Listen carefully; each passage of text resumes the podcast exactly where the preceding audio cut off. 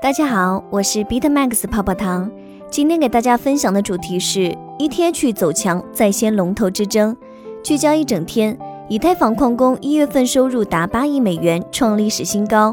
特斯拉 CEO 埃隆·马斯克认为，比特币即将被广泛接受。上海“十四五”规划开展数字人民币应用试点。本周 DOT 将解锁两千四百二十二万枚，上周共质押两千三百八十四万枚。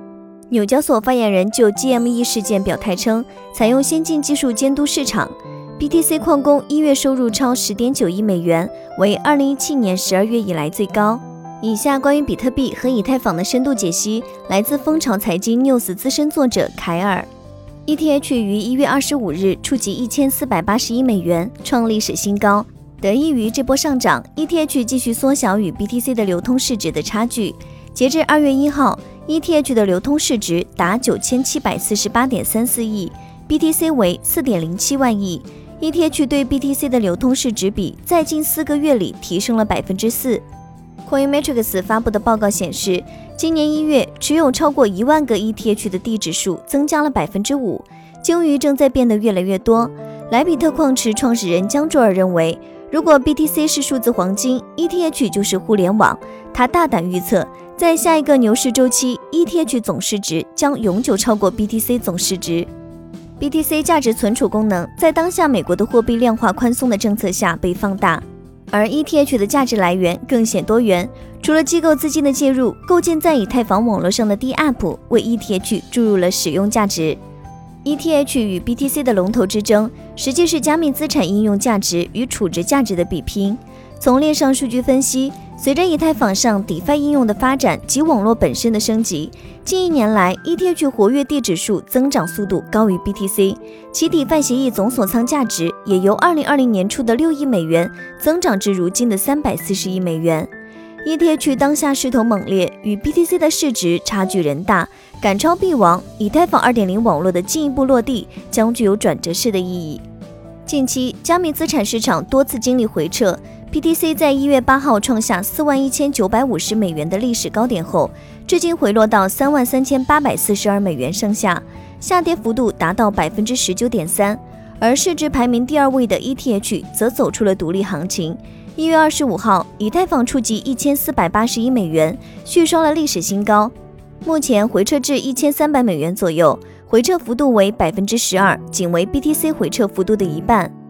在加密资产龙头 BTC 下行期间，ETH 可谓是逆势上升，与 BTC 的流通市值差距也逐渐缩小。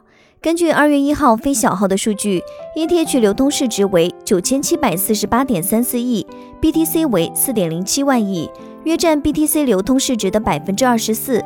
而在本轮牛市启动初期，ETH 流通市值约占 BTC 流通市值的百分之二十点二。这表明，这轮牛市期间，ETH 的上涨表现较 BTC 更为亮眼，尤其是在近一个月里，ETH 的表现明显优于其他主流资产。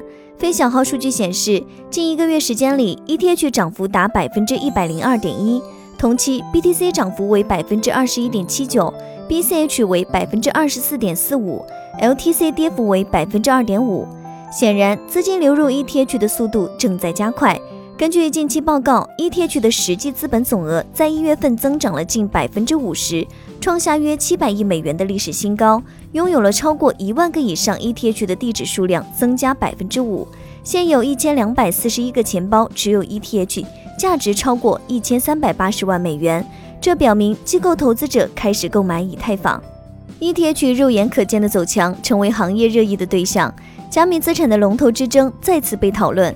一月二十二号，莱比特矿池创始人江卓尔在微博上大胆预测，在下一个牛市周期，ETH 总市值将永久超过 BTC 总市值。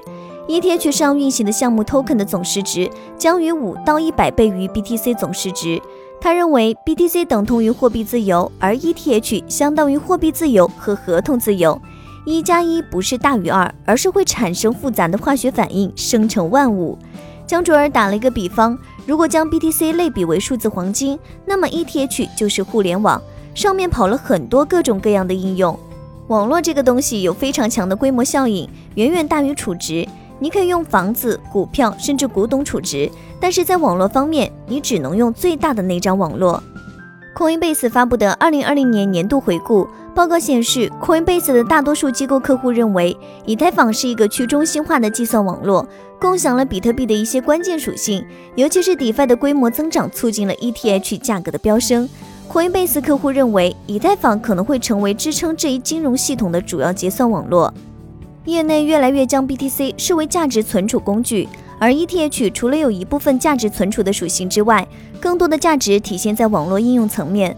那么，讨论 ETH 市值能否超过 BTC 的背后，实际是加密资产应用价值与储值价值的较量。比特币的数字黄金共识越来越强，在去年持续至今的疫情下，美国执行货币量化宽松的政策，比特币价值存储、抗通胀等方面的优势得到了一些传统企业以及金融机构的青睐。在价值存储层面，以太坊作为区块链2.0代表的加密资产，尚无法与比特币的影响力相比。不过，在构建区块链应用方面，ETH 的优势则发挥得淋漓尽致。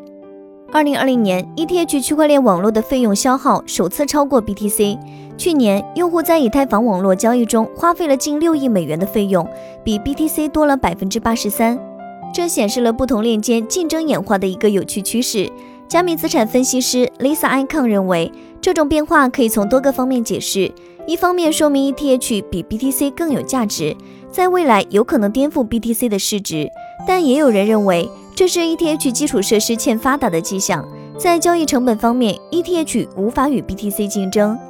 当前来看，以太坊网络效率低和转账手续费过高的问题，仍然是阻碍 ETH 市值更进一步的关键因素。但由于2.0网络的启动和 Rollup 扩容方案的实施，给市场对 ETH 提供一个强大的预期和投资者注资的动力。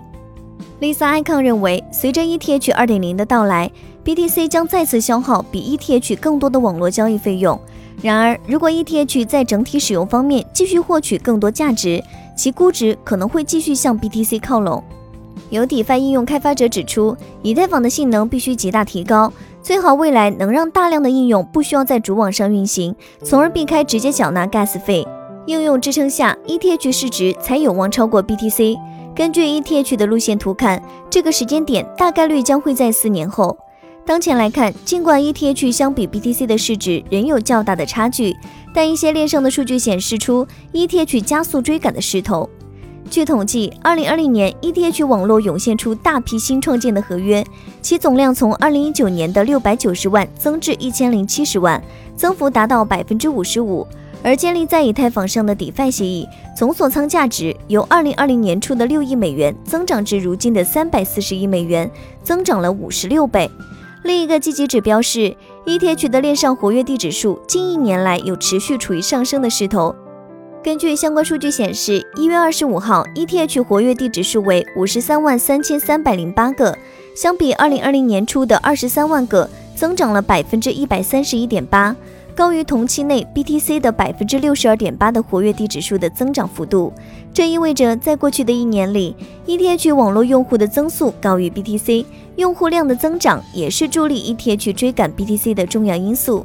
综合各项数据来看，ETH 通过发力 DeFi 和网络升级，在近一年的发展速度要高于 BTC，二者市值的差距不断被缩小，这让外界看到 ETH 与 BTC 争霸的可能性。